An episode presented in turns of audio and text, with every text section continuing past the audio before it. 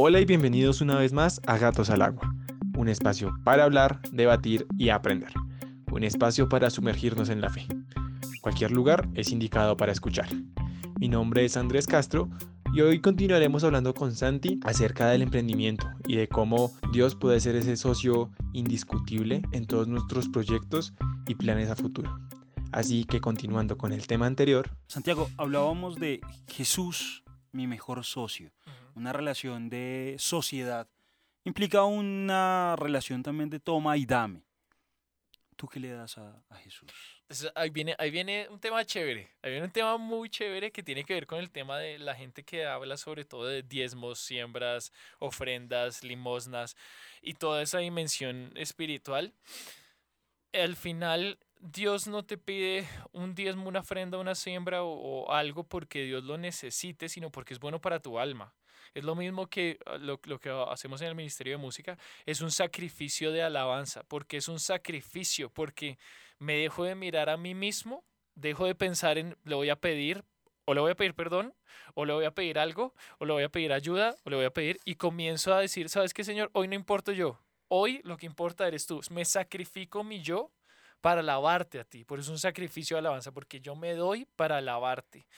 ¿Y por qué Dios necesita un sacrificio de alabanza? porque nuestra alma necesita eso. El Señor nos pide la alabanza porque nos dice, hermano, ustedes vienen de mí. Si usted no se acerca a mí, usted, usted no va a sentirse pleno y feliz. Entonces necesita alabarme, porque su alma, como viene de mí, necesita entrar en contacto conmigo. Lo mismo hace el Señor con las ofrendas, con las limanas, con el Evangelio. Lo que acaba diciendo es, hermano, yo soy tu socio. Y tú para sentirte pleno con tu riqueza y para ser bendecido aún más necesitas dar. Necesitas dar.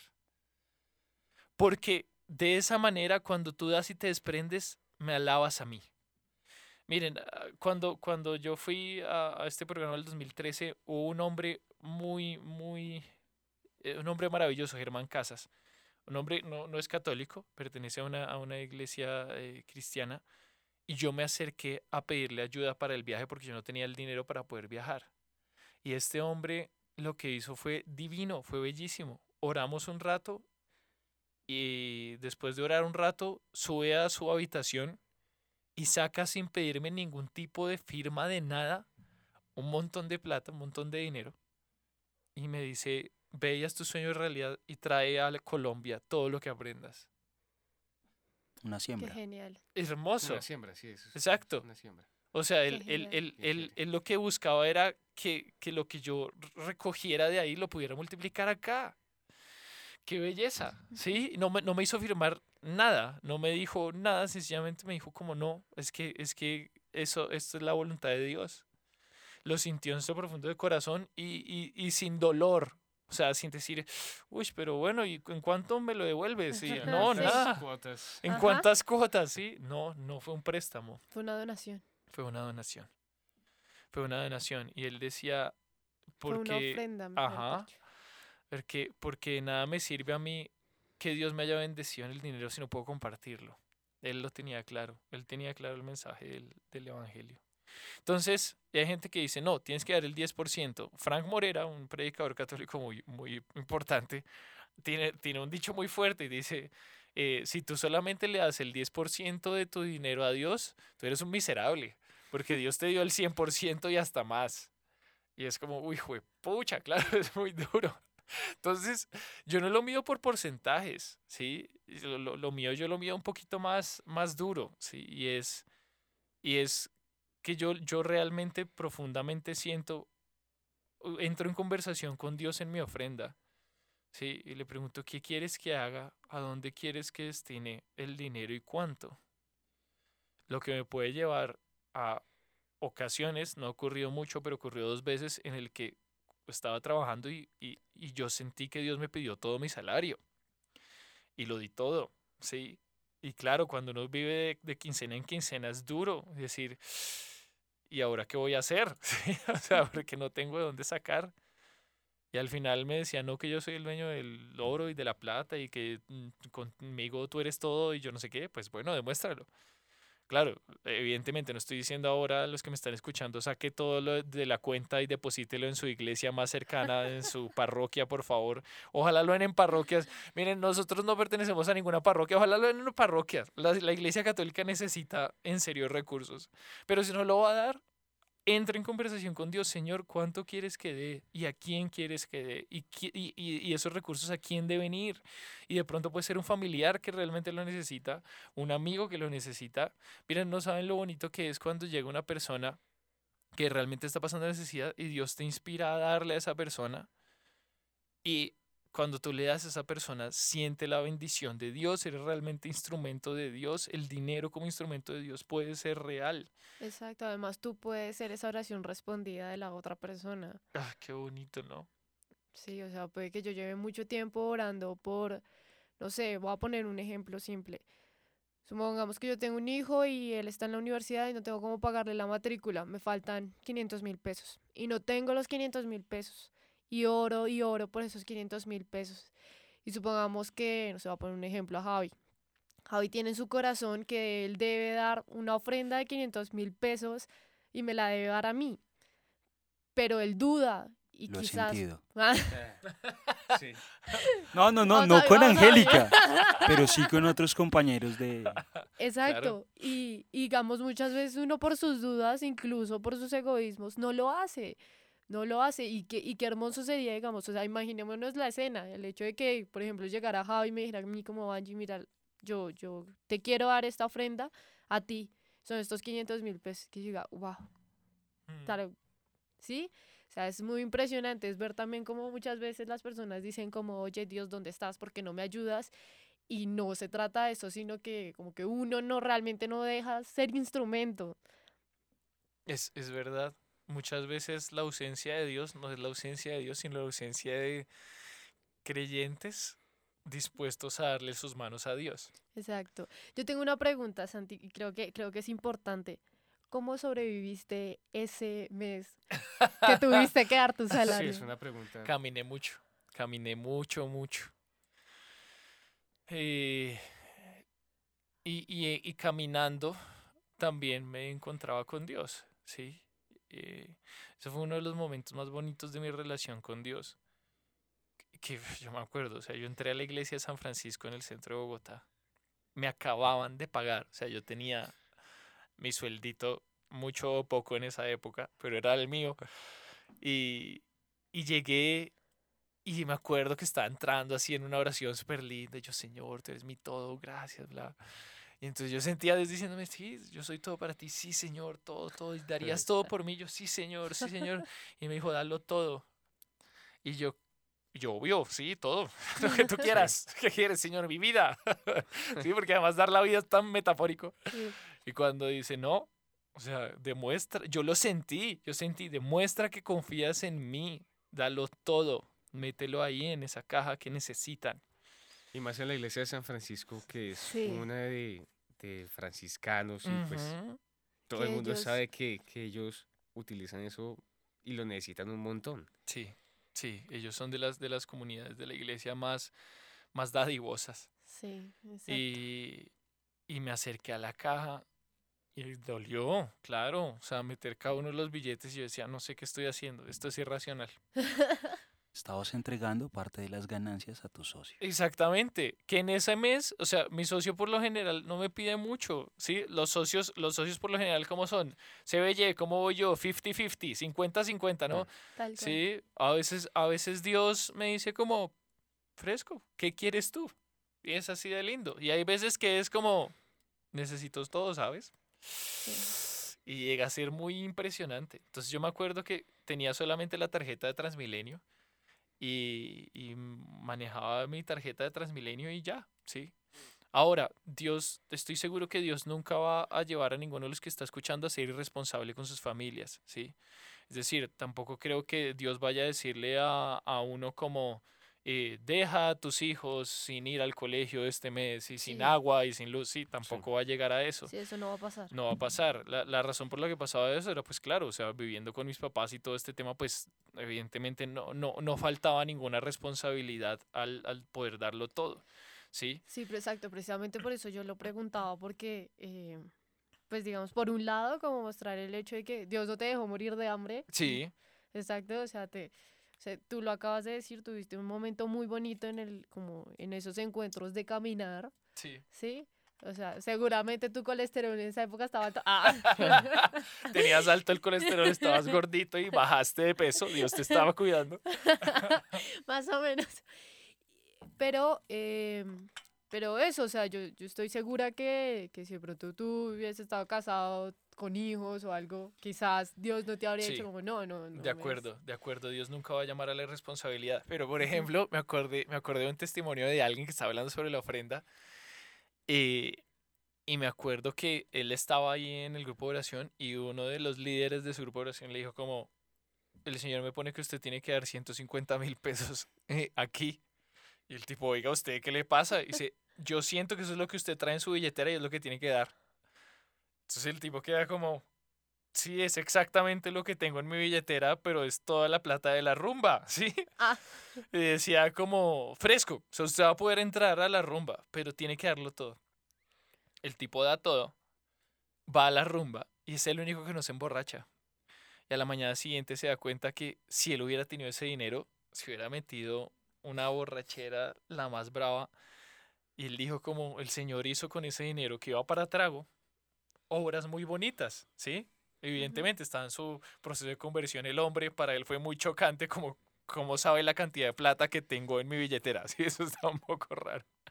Pero sí, Dios no se escapa a ninguna realidad. Entonces, Dios, Dios evidentemente, sí, en, eh, en ningún momento me dejó morir en ese mes.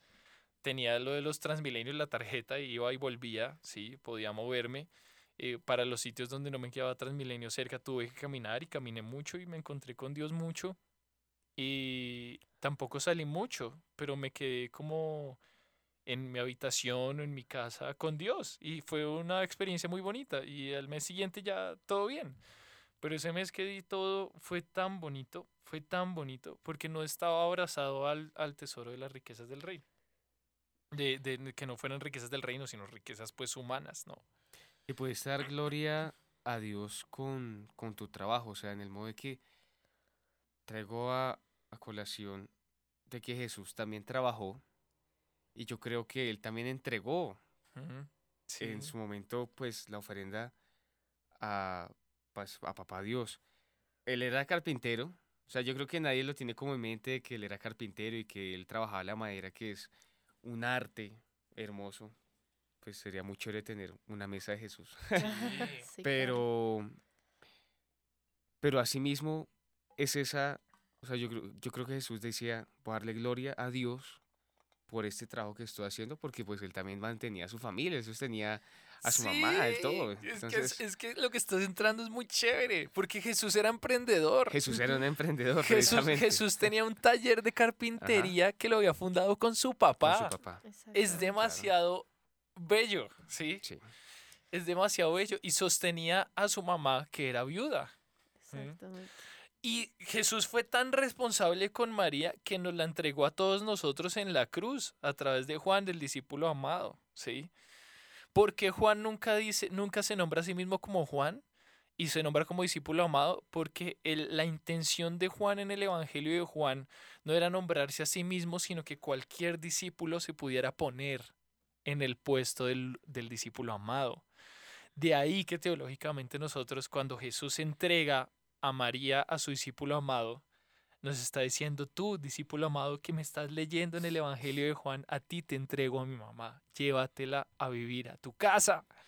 Porque como él sabía que estaba muriendo, ¿qué pasa con una viuda? Automáticamente María hubiera caído en la pobreza Sí. más terrible del mundo. En la época, si tú quedabas viuda y adicionalmente se moría tu hijo, quedabas en la miseria total. Precisamente ahí, de ahí viene el hecho del Evangelio, donde Jesús va caminando con sus, con sus discípulos y ve venir a esa viuda que está enterrando a su hijo y se apiada de ella y resucita al hijo. Entonces, de ahí viene eso porque pues ve la miseria de esa viuda, porque en la época quedar viudo era Sí, lo peor, la maldición, tal cual. O sea, tú quedabas en la miseria y ya, Exactamente. ibas a morir. Es, es, es muy bonito como que Jesús hasta en la cruz fue responsable con su mamá. O sea, en serio, uno, uno, uno, cómo no puede amar con el corazón más profundo a María, ¿sí? Y meterla en su empresa, si, si uno, pues, no, no, no, o sea, viendo, viendo el amor con el que entrega Jesús, o sea, una de las últimas cosas que dice Jesús antes de morirse es la entrega a nosotros, a sus discípulos amados, a María. Y miren, Ferrero Rocher, la empresa Ferrero Rocher, es de una familia italiana. Y en todos los ferreros, en todas las oficinas de Ferrero Rocher del mundo hay una virgen. Ay, qué hermoso. Con razón, me encanta. tanto. Ajá. Con razón son tan ricos. Compren Ferrero Rocher. Yo sé. Sí. Auspiciado por la Virgen María. Cuando, cuando llegué a las oficinas de Ferrero en Colombia, yo vi esa virgen y yo les dije, ¿qué? ¿Yo qué hace esa virgen ahí? Entonces yo le pregunté a la persona que me estaba atendiendo. Me dijo, es que la familia eh, del, de los precisamente Ferrero Rocher, eh, ellos, ellos son muy católicos y en cada una de las, de las oficinas hay una virgen. Además, pongámoslo de esta manera. O sea, ¿qué pasó en las bodas de Cana? Claro. Es La que llegó y dijo como, les falta vino, necesito. Y como, hagan lo que les diga. Eso obviamente fue María, ¿sí? Exactamente. Es donde Jesús, donde muchas veces, imagínense la escena, como Jesús no tienen plata, o sea, se les acabó, no sé, una textilera, Claro. se les acabó la tela, o en lo que quieran, o se les acabó, no tienen. Y él como, mujer, aún no ha llegado, y ahora como, "Ok, yo todavía no soy socio de esa empresa. Ah, y llega María y les dice, hagan lo que les diga. y- ¿Sí? O sea, yo lo veo de esa manera. Es la intercesora por, por en, en toda junta directiva. Yo creo que uno tiene que tener su junta directiva, eh, digamos, eh, del mundo, pues, personal, financiera, económica, y la junta directiva de Dios, que tiene que estar acompañado de su ángel de la guarda, la Virgen María y Jesús. Ellos ahí al frente, ¿sí? Y el Espíritu Santo aconsejando y el Padre diciendo, bueno, a ver, ¿dónde, dónde ponemos estos recursos aquí? recursos, sí. Ujú, Sí, Y, y esto, aún para los que no son emprendedores, aún para los que no tienen empresa, en la economía de su propia casa, debería usted tener una junta directiva compuesta por el Padre, que es el dueño de todos los recursos, el Espíritu Santo, para que le inspire dónde tiene que meter las cosas, Jesús, para que le diga, todo bien, mijo, vámonos juntos para acá, la Virgen María diciendo, Jesús, mira, mira esto, Jesús, mira tal cosa, y el ángel de la guarda diciendo, uy, ojo con esta persona que es mala. Porque en el camino uno va a encontrarse con muchas tentaciones. La tentación a malgastar, la tentación a despilfarrar, la tentación a meterse con negocios que son raros o que no funcionan. Yo nunca entro a ningún negocio que no, que, que no me suena o, que, o, Sí. o en cuya persona yo no confío.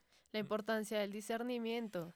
Además, claro, imagínense, o sea, ten- poder, yo creo que a todos nos gustaría te- poder tener ese poder y ver cómo es posible ese poder a través de la oración. O sea, que yo pudiera tener el discernimiento de saber a quién contratar o con quién contratar, Ujú. ¿sí? De saber qué negocios hacer, qué no negocios hacer, Sí. ¿sí? sí, Muy sí, sí. interesante. Porque es que, digamos, como católicos cristianos en general, eh, nosotros hacemos empresa, pero a veces también eh, ser católico cristiano es la empresa. Sí. Entonces, eh, es muy chévere porque en todas las adversidades de la vida se vienen muchas cosas, como estás bien diciendo, Santi, eh, y más en el tema económico, lo que es eh, la parte moral, porque hay, hay cosas que uno dice, es ético, es moral, ah, estoy así, o sea, lo- la empresa que quiero hacer, pues obviamente no va a montar una licorera sabiendo que puedo hacer caer a mucha gente, por ejemplo, en esos casos. Entonces, eh, es bien interesante y bien curioso cómo, cómo esas, esas adversidades, cómo esos conocimientos, cómo todo eso puede em, hacerlo crecer a uno. Y pues, bien la palabra empresa, lucha, eh, pues es nuestra diario vivir y más cuando queremos ser emprendedores en todo lo que hagamos, que pues no todo el mundo es, tiene como ese espíritu eh, de, de emprendedor de hacer nuestra, una propia empresa, etcétera. En todos los trabajos que uno tenga. Todo Y lo eso, que uno y eso quiera lo veíamos también en todas las personas que han pasado por este podcast. Y si recordamos a Marco, que hizo de su vida, de, de su empresa, eh, pues algo también totalmente entregado a Dios. Como nos lo contaba, él simplemente siguió el, el instinto y dijo, quiero estudiar teología, dejó atrás su, su pasado y tomó la barca. También tenemos a, a No- a Nori, A Nori Sí. Camargo, sí. Que también tomó, digamos, esos, esos caminos después de una prueba de vida. Tenemos a la señal que convirtió, digamos que, la rumba en, en una manera de vivir también su relación con Dios. Y hablamos de muchas otras sociedades, de nuestros invitados, de nuestros compañeros, de nuestros hermanos, con Jesús, con Dios. Y no son solo sociedades en términos económicos, Santiago. ¿Tú cómo vives esa sociedad en otros escenarios de tu vida que no sea netamente el económico con Jesús como tu socio? Ahí a los socios también se les debe dedicar tiempo. Si, si usted tiene problema aterrizando alguna idea, hay solamente tres cosas que aterrizan una idea. Una fecha en un calendario, un presupuesto gastado y una reunión con una persona. Esas tres cosas son las que aterrizan una idea. Ah, es que tengo la idea de montar una cosa de así y tal. Listo. Pongo una fecha en el calendario. Gástese ya la plata presupuestada para esa reunión, para eso que quiere montar. Y tengo una reunión con alguien. Y ya se vuelve una realidad.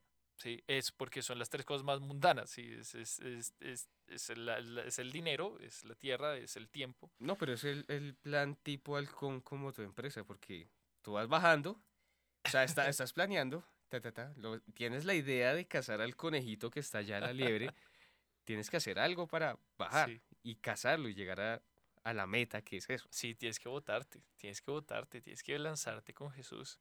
Y con Jesús es igual, con Jesús uno, uno al socio debería dedicarle tiempo y preguntarle, ¿tú qué opinas de esto? ¿Sí?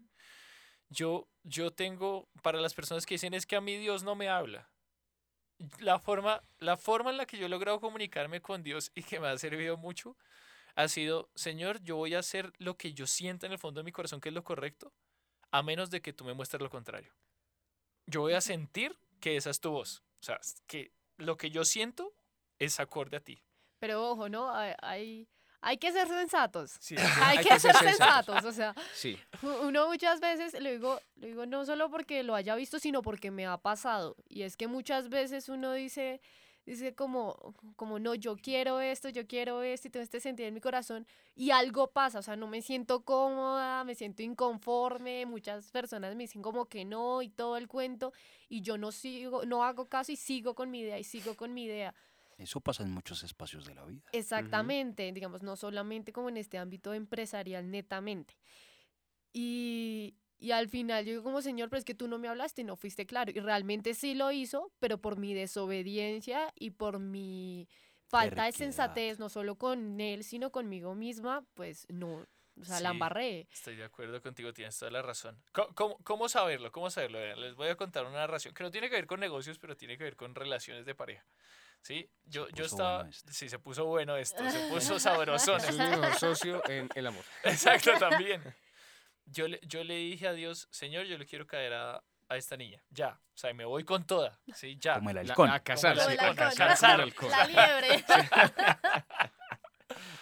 Y yo dije, listo, ya, Señor, voy a entrar y yo siento en mi corazón que es lo correcto.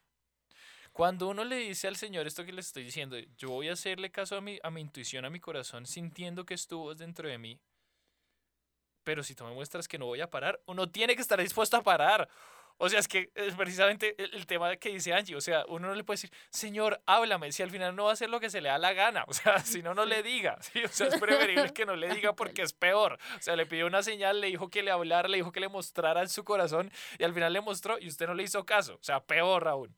Entonces, yo le dije, Señor, yo le voy a, yo voy a caerle a esta mujer porque es, es tuya, es de tu iglesia, es todo tal.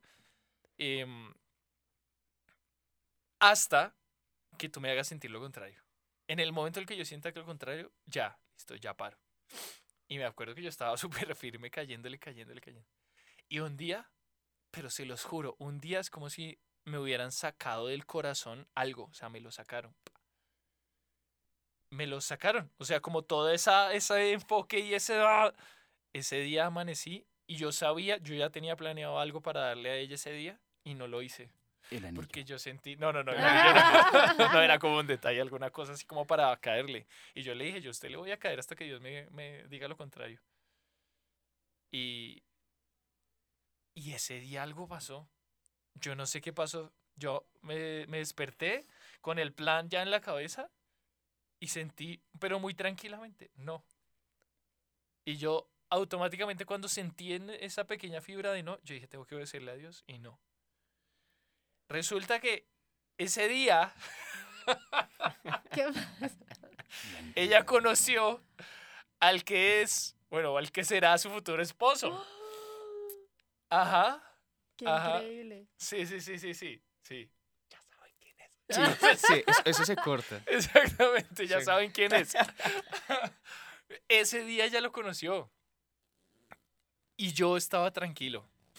Y de hecho, como, como yo sentí como de una paz tan tranquila de tengo que alejarme de ahí y obedecí, yo dije, no, Dios, yo como que ya no, ya no, ya no tengo pensado, pues entonces sí, si no es ella, porque pues, ¿quién más? O sea, después de todo este tiempo y yo que quería casarme y bla. Y en, y en esa pasó, pasó una semana donde yo viajé y conocí a la que es actualmente mi novia.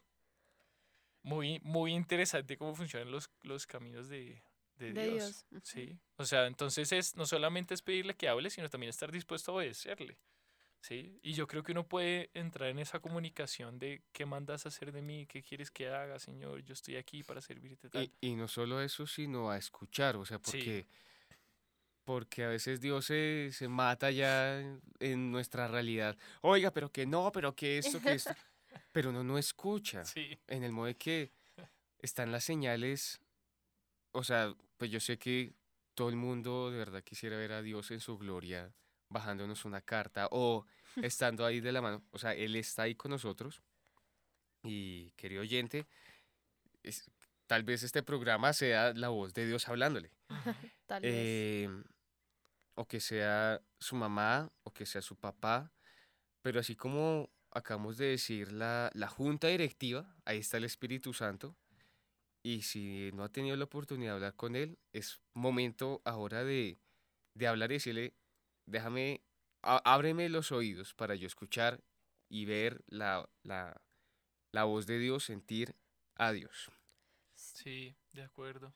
Yo quisiera también darles unos tips prácticos a la gente. Me parece. ¿Cuántos tips? 10 tips para...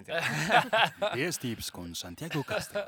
Pero sí, sí siento que es importante como de, de, de, de- de emprendedor eh, católico a, a personas que desean emprender o que ya están emprendiendo, que ya tienen empresa católica. Eh, yo les, yo les, yo les diría lo siguiente. La- lo primero, primero, es sacarse de la cabeza que las riquezas del mundo son malas. Miren, lastimosamente, lastimosamente no hay más católicos multimillonarios.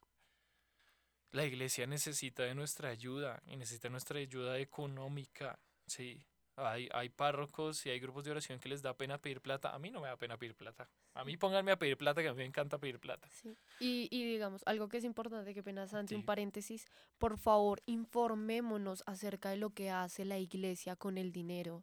Mm, No creamos en cadenas que circulan por WhatsApp y por Sí. redes sociales que nos dicen que el Vaticano usa toda esa plata para y hace un montón de cosas que no son, sino que realmente informémonos porque realmente la iglesia ayuda a muchas personas, a muchas fundaciones, a muchas personas que sufren. Entonces, para que realmente podamos ver a dónde llega el dinero de nuestras ofrendas. Y, y ya, gracias. Qué bueno, qué bueno. Y sí, es decir, no, no tengo la cifra exacta aquí, pero creo que la Iglesia Católica sostiene a más de 123 mil organizaciones a nivel mundial, tiene más de 1.570 los- empleados. en Todos los continentes de la tierra. Exactamente. Ah, entre ellos están leprosarios, hospitales, eh, enfermerías. Eh. Centros psiquiátricos. Se hacen de De todo. todo. de La todo, Iglesia todo. Católica hace de todo. Y también tienen muchos centros, digamos, para personas que sufren de SIDA. Pues muchas personas piensan como que creen que al pensar que estas personas son pecadoras o no sé qué cosas, entonces no las ayudan y no, por el contrario, ayudan a muchas personas que sufren de SIDA. Sí. centros dedicados específicamente a eso, digamos así como hay centros de cáncer, hay centros especializados en personas que tienen estas enfermedades y las ayudan. Es, es, muy, es muy bonita la labor de la iglesia en eso. De hecho, la, la iglesia católica, eh, sí hay gente, bueno, es que no quiero entrar en ese otro tema, pero con el tema de, de que son homofóbicos y yo no sé qué, la iglesia católica fue de las primeras organizaciones en crear centros de atención a homosexuales con SIDA. Fueron de los primeros en, en salvar la vida de homosexuales a través de permitirlos entrar a, a seminarios o incluso a, a sostenerlos y hacerlos partes activas de la comunidad en regiones donde aún hoy en día matan al homosexual. Hay muchas cosas que hace la iglesia que son muy positivas eh, que transforman el mundo. Entonces lo primero es sanar su relación con el dinero. El dinero no es malo. El dinero es un potencializador de la personalidad. Una persona buena con un millón de dólares sea un millón de veces mejor. ¿Por qué? Porque tendrá un millón de veces más de alcance de hacer cosas mejores. Una persona mala con un millón de dólares sea un millón de veces peor. Porque tendrá la posibilidad de hacer peores cosas. Entonces lo primero es sanar su relación con el dinero y darse cuenta de que el dinero no es malo, ¿sí? Y, y lo como bien eh, se ve, lo malo no es la ambición, es la avaricia. Jesús era, era el más ambicioso del universo. Jesús que dijo, voy a cambiar la historia de todos ustedes y los voy a salvar a todos, tanto así que voy a sufrir hasta la última gota de mi sangre para que no se me pierda ni uno solo. O sea. ¿quieres un ejemplo de ambición? Este pedazo de crack, que además eh, fue tan crack que crucificado con clavos en las manos, o sea, baja la mirada a ver a su mamá y le dice, "Uy, mamita, tranquila que usted no se va a quedar sola, yo lo voy a dejar con mi discípulo amado. O sea, el tipo más ambicioso del universo. Entonces, sea ambicioso. El tamaño de tus sueños es el tamaño de tu Dios. Y el tamaño de tus obras es el tamaño de tu fe. Entonces, sueños grandes, Dios grandes, fe grande, acciones grandes. Entonces, sueña en grande primero y sane su relación con el dinero. Y comience a entregarle a Jesús su relación con el dinero. Señor, yo quiero que tú te hagas dueño además de mi relación con el dinero, con la economía, que me des la posibilidad de administrar los bienes y hacerlos crecer. Y así comienza entonces usted a generar una relación positiva con el dinero que además le permite a usted comenzar a ver, segundo tip, qué cosas de valor puede ofrecer en un mercado. ¿Qué necesita la gente? Para usted hacer mucho dinero, usted tiene que enfocarse en qué necesitan las personas.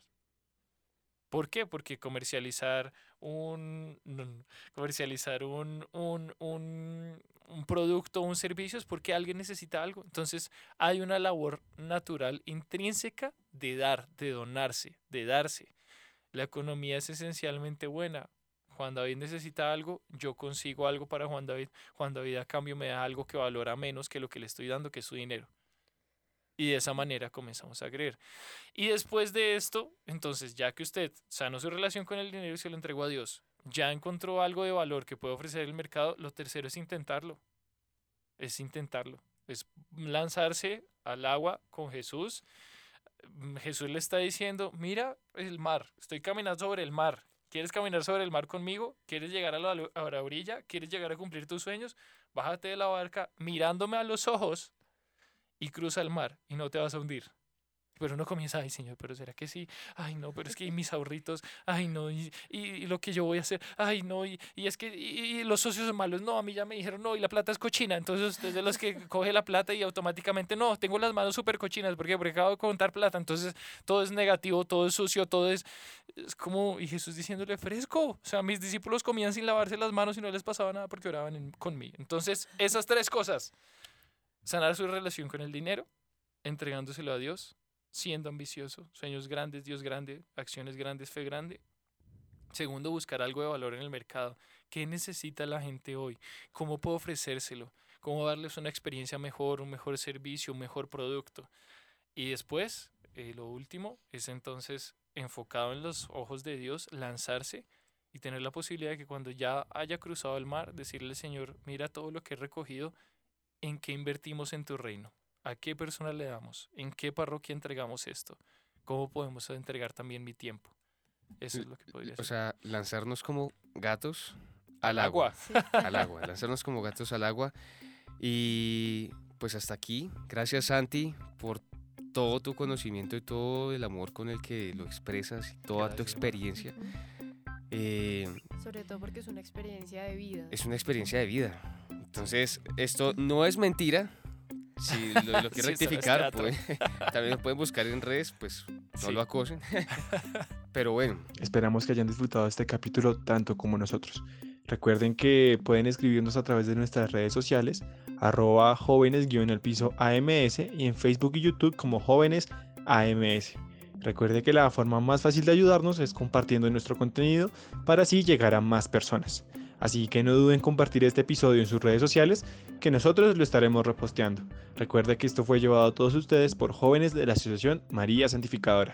Hoy estuvimos con Santiago Castro, esto fue Gatos al Agua. Gracias por sumergirte con nosotros.